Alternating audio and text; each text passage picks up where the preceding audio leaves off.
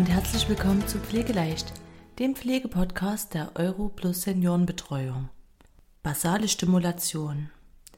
Das gilt meistens als Antwort und Allheilmittel für grundlegende Versorgungsfragen. Aber was so richtig das ist, möchte ich heute mit euch besprechen. Basale Stimulation ist zunächst erstmal ein geschützter Begriff der nicht einfach für jede Art der Anwendung am Bewohner, am Mensch generell verwendet werden darf. Das Konzept, ein pädagogisches Konzept im Übrigen, wurde bereits 1975 von Andreas Fröhlich entwickelt und innerhalb der Sonderpädagogik eingesetzt. Es setzt sich aus den lateinischen Wörtern basal, das bedeutet fundamental bzw. grundlegend, und Stimulatio, also Anregung, zusammen. Die basale Stimulation ist also ein Konzept für die pädagogische, pflegerische oder therapeutische Arbeit mit schwerst beeinträchtigten Menschen aller Altersstufen. Heißt, es bezieht sich weder auf ganz junge oder ganz alte Menschen. Innerhalb der basalen Stimulation erfolgt die Aktivierung der verschiedenen Sinnesbereiche. Die klassischen Sinne sind ja Hören, Sehen, Riechen, Schmecken und Tasten und dienen dem Menschen als Wahrnehmungsapparate. Das Ziel einer basalen Stimulation ist die Fähigkeit eines Menschen mit Einschränkungen auszubauen bzw. Defizite aufzudecken und diese zu kompensieren. Außerdem ist es auch wichtig in der Arbeit für nonverbale Kommunikation und vermittelt dadurch auch ein Gefühl von Vertrauen und Sicherheit.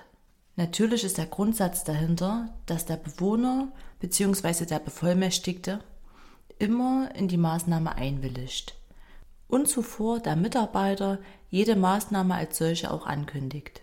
Bei möglichen kurzzeitigen, bewusstseinsverändernden Stimulationen ist natürlich auch zuvor die ärztliche Absprache notwendig.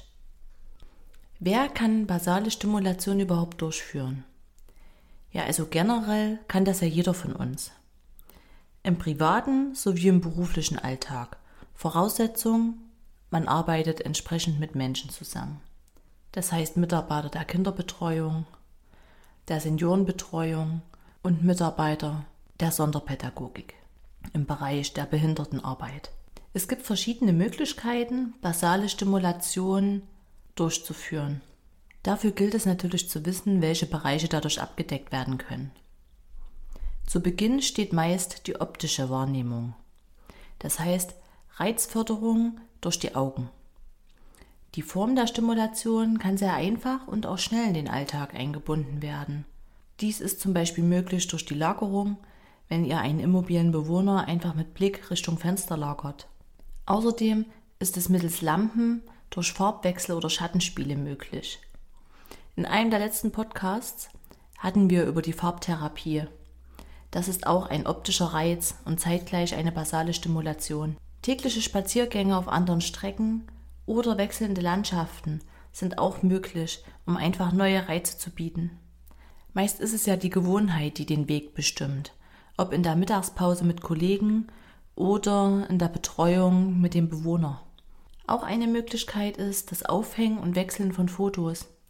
Wichtig hierbei die Bilder in Sichtweite des Bewohners hängen. Man neigt dazu, Bilder immer über eigene Kopfhöhe zu hängen. Jetzt seid ihr in aufrechter Position und der Bewohner, in diesem Beispiel ein Immobiler, liegt im Bett.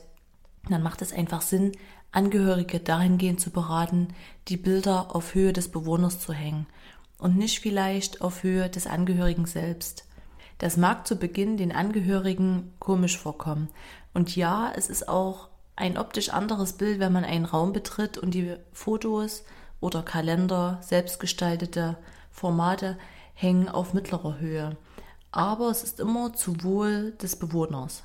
Eine weitere Möglichkeit zur basalen Stimulation sind die akustischen Anregungen. Diese beschreiben jegliche Aktivierung des Gehörs. Das heißt, Reden und Beschreiben steht an oberster Stelle. Ob eine Pflegemaßnahme oder ein Spaziergang bevorsteht, wichtig ist, Ihr beschreibt die Geschehnisse, stellt gegebenenfalls auch Fragen. Auswahlmöglichkeiten anzubieten oder einfach vom eigenen Tag zu erzählen, schaffen auch akustische Reize. Natürlich müsst ihr abwägen. Im täglichen Umgang mit anderen Menschen entwickelt man ein generelles Feingefühl dafür, wann es jemandem zu viel ist. Heißt natürlich in der akustischen Anregung jetzt nicht, dass ihr unendlich viel reden sollt.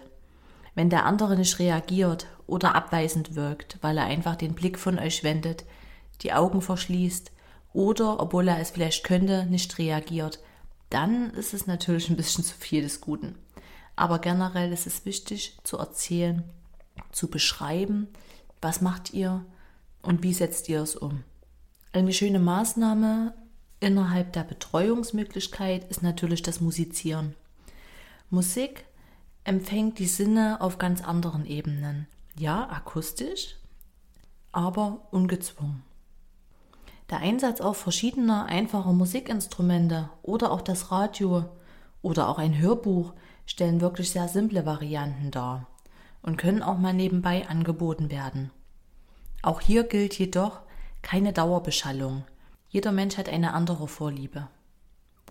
Also wirklich punktueller Einsatz von solchen Instrumenten. Deshalb ist jegliche Fachkompetenz gefragt und auch ein bisschen menschliches Feingefühl, um herauszufinden, wie punktuell solche Instrumente eingesetzt werden können.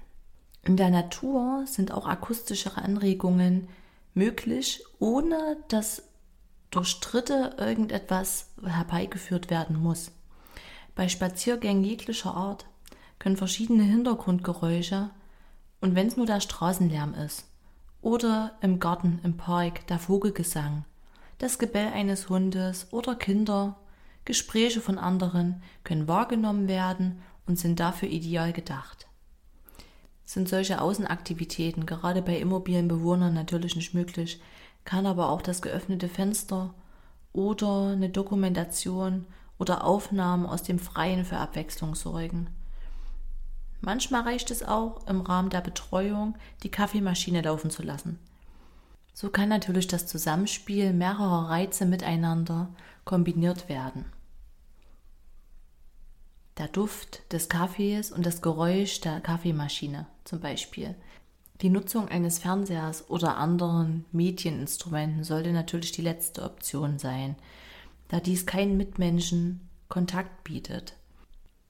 Als weitere Variante kann man seinen Blick dem Schmecken und Riechen widmen.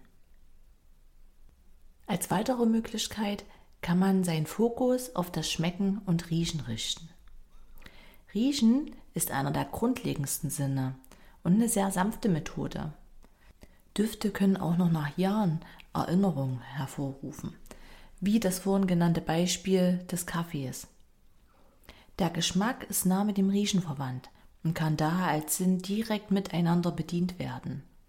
Hier hat man wieder eine Kombination zweier Sinne, die dann sogar wieder in Kombination mit der Akustik und Optik kombiniert werden können. Die Stimulation vom Schmecken und Riechen ist mit folgenden Varianten echt leicht umsetzbar und häufig auch akzeptiert. Duftkerzen, natürlich in Voraussetzung der Biografiearbeit, dass ihr auch einfach wisst, welche Düfte sind geliebt, welche vielleicht auch nicht. Ein gängiges Beispiel ist auch Lavendel. Das ist nicht jedermanns Sache. Blumen oder auch Gewürze können immer in den Lebensbereichen mit eingebracht werden. Speisen, wenn möglich, abwechselnd oder die Zubereitung auch variieren lassen. Bei der Speisenausgabe ist es zum Beispiel, wenn möglich, abwechselnd zu servieren. Das heißt, wenn ihr einem Bewohner das Essen anreicht, einfach einen Löffel Kartoffelbrei und im nächsten Löffel ein Stück Fleisch anbietet. Auch angenehme Düfte einbringen und diese auch benennen. Bei kognitiver Möglichkeit des Bewohners diese auch erraten lassen. Jedoch solltet ihr aufpassen, dass es wie im Alltag, viele von euch waren bestimmt schon in einer Parfümerie und auch dort wird einem angeraten, nicht mehr als drei Düfte nacheinander zu erriechen, weil das das Geruchsorgan einfach nicht mehr wahrnehmen kann. Auf Wunsch kann dann natürlich auch duftende Pflegeprodukte bei der Körperpflege verwendet werden. Manche Frauen haben gerne ähm, Bodylotion, die gut riecht, andere natürlich auch nicht. Auch das setzt wieder eine sehr gründliche Biografie voraus. Als nächstes geht es über die Sinne der Haut. Und zwar das Berühren und Fühlen. Hierbei ein bisschen Abwechslung zu bieten, ist etwas aufwendiger, aber umso wichtiger, dass die Reize auch in großen Maßen beim inneren Nachfühlen und Erleben des eigenen Körpers helfen. Gerade im Bereich bei Bewohnern mit Apoplexien ist dies elementar. Durch die Intimität dieses Bereiches in der Haut ist die individuelle Bewohnerakzeptanz auch zu beachten. Auch die Variante von blinder haptischer Stimulation sollte sehr sensibel durchgeführt werden. Deshalb zuvor nachfragen, ob gewünscht und auch genaue Krankenbeobachtungen durchführen. Viele Bewohner lieben die Gesellschaft, mögen jedoch den direkten Hautkontakt anderer Mitmenschen nicht. Das muss unbedingt beachtet werden. Möglichkeiten gibt es unter anderem bei Vollbädern, bei dem Einsatz verschiedener Hilfsmittel und Utensilien, zum Beispiel diese Igelbälle, oder bei nichtmedizinischen Massagegeräten, beim Ertasten verschiedener Stoffe oder Felle oder auch, wenn möglich, beim Streicheln von Tieren, dem Greifen und Berühren verschiedener Oberflächen und Gegenstände, auch ganz einfache Dinge wie Erde, beim Pflanzen im Frühling oder Seile, Federn, Papier oder Bälle oder auch vieles mehr. Gerade im Bereich der Betreuung und Beschäftigung bietet dies eine Vielzahl an Möglichkeiten. Aber auch begleitende bzw. assistive Bewegungsübungen. Die letzte Reizwahrnehmung nennt sich vestibuläre Reize. Diese Wahrnehmung umfasst den Gleichgewichtssinn, die eigene Körperhaltung und die Orientierung im Raum. Entsprechende Reize sind daher zum Beispiel die Lageänderungen, beispielsweise auch durch Änderung der Einstellung am Bett bei immobilen Bewohnern, beim Drehen, die Variation beim Sitzen und Liegen. Das Wippen, Schaukeln, Schwingen und Drehen natürlich immer unter Berücksichtigung des Gesundheitszustands des Bewohners, wie natürlich auch bei allen anderen Übungen die Einwilligung des Bewohners vorab. Körperbetonte Übungen, wenn dies möglich ist, das Empfinden von Beschleunigung natürlich nicht, äh, dass ihr mit einem Rollstuhl 20 km/h über den Wohnbereich rast, sondern einfach ähm, entschleunigen, beschleunigen. Einfach dem Bewohner das Gefühl für Geschwindigkeitsveränderungen bieten. Und Übungen zum Trainieren des Gleichgewichts. Zum Beispiel mal ganz kurz auf einem Bein stehen. Gerne auch mit Festhalten an der Wand. Bei Unsicherheiten oder Angst vor Stürzen. Bei vielen Varianten der basalen Stimulation ergibt sich ganz automatisch kombinierte Reize, wie bereits genannt, zum Beispiel auch beim Kochen oder Spaziergänge oder auch einfach ein offenes Fenster. Die Erklärung, dass gerade ein Igelball befühlt wird, spricht sowohl den taktilen, aber auch den akustischen Reiz an. Der Umfang und die Dauer muss natürlich auf den Bewohner abgestimmt werden. Bei manch einem reicht eine 10-Minuten-Aktivierung, ein anderer möchte diese Wahrnehmungsübungen vielleicht eine halbe Stunde durchführen. Das ist ganz individuell und nach Absprache. Wichtig ist aber auch, dass gerade bei kognitiv eingeschränkten Bewohnern keine Reizüberflutung entsteht und auch Konzentrationsstörungen zu umgehen sind. Anschließend möchte ich euch noch versuchen, ein paar Übungen nahezulegen. Die erste Übung. Probiert es einmal aus, es gibt drei verschiedene Varianten, zum Beispiel einen Bewohner die Decke wegzunehmen. Wichtig hierbei, probiert es bitte nicht mit einem Bewohner aus, sondern erstmal untereinander. Solche Übungen eignen sich gut in der Praxisanleitung von Auszubildenden und Praktikanten. Im Nachgang kann dies immer als Fallbesprechung eine Thematik im Team darstellen. Variante 1. Ihr nehmt zügig die Decke weg. Also ein Bewohner liegt im Bett, ein Mitarbeiter, ein Schüler, der Proband. Ihr nehmt einfach zügig die Decke weg. Der, dem die Decke weggenommen wird, merkt sich das Empfinden. Variante 2. Ihr zieht die Decke weg und modelliert dies mit eurem Körper nach und festen Berührungen. Das heißt, Ihr legt eure Hände, eure Kraft schwer auf die Decke und streicht sie so weg. Die dritte Variante ist das Wegziehen, indem ihr die Hand des Bedeckten führt und gemeinsam die Decke wegnehmt. Im Nachgang ist es wichtig, diese drei Erfahrungen zu schildern. Jede Rolle und welche Variante für die Dreiergruppe als angemessen gilt. Übung Nummer zwei. Ihr bittet einen Mitarbeiter, sich bequem zu setzen oder zu legen und die Augen zu schließen. Ja, daran wird es schon bei vielen scheitern. Denn bei diesen Übungen merkt man, wie wichtig die optische Wahrnehmung für uns alle ist und wie viel Vertrauen diese auch schafft. Versucht dann, dem anderen den rechten oder linken Arm erfahrbar zu machen, indem ihr systematisch berührt, Verwendet dabei unterschiedliche Materialien, auch mal ein Handtuch, ein Waschlappen, Papiertücher, Stifte und so weiter. Wie sind die Erfahrungen? Führt diese Übung nur fünf Minuten durch.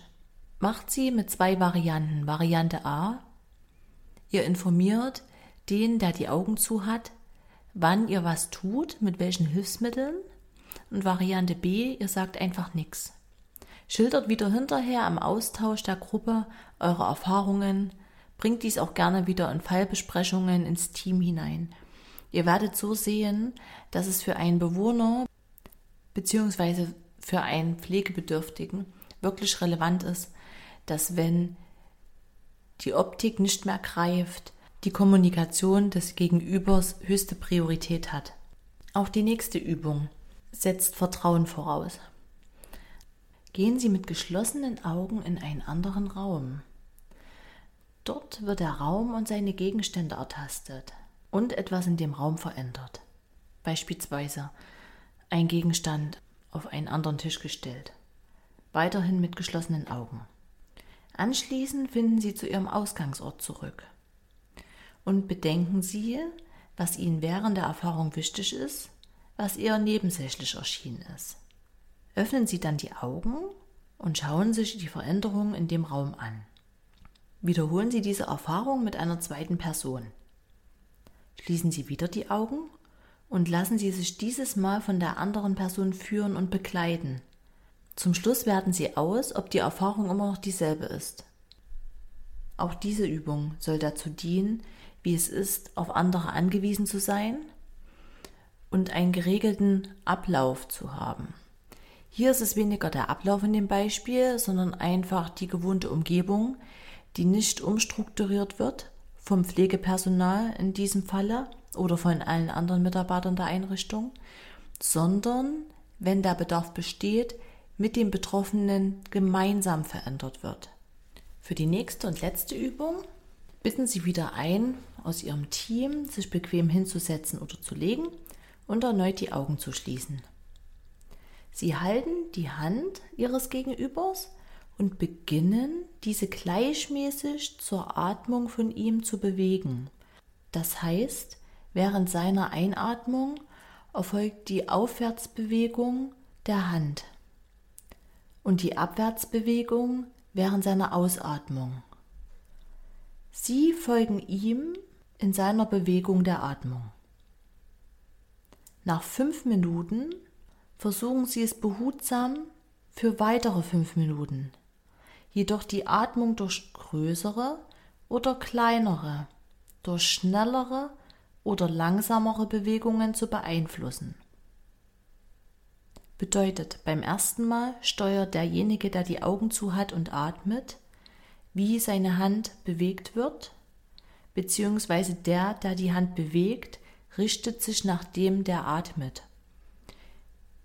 In den kommenden zwei Minuten ist es genau andersrum. Das heißt, Sie versuchen, die Atmungsgeschwindigkeit mit Steuerung seiner Hände im Zyklus zu ändern. Im Nachgang erfolgt die Auswertung, wie etwas gewirkt hat auf den Betroffenen und wo die Unterschiede liegen zwischen der Begleitung, der Förderung und der Überforderung. Dies kann zum Schluss wieder in eine Fallbesprechung eingebracht werden, um einfach noch einmal den Blick darauf zu wenden, wann Pflege sinnvoll und angemessen ist. Es gibt noch unendlich viele weitere Übungsmöglichkeiten bzw. Situationen im Pflegealltag, die einem jetzt im Nachgang bewusst werden und einfallen. Wichtig dabei ist wirklich der Austausch im interdisziplinären Team, die Vorab-Einwilligung des Bewohners bei allen Übungen und die Dokumentation und Auswertung von Zielen und Erfolgen, um einfach neue Maßnahmen anzustreben, gegebenenfalls anzupassen oder an Erfolge anzuknüpfen.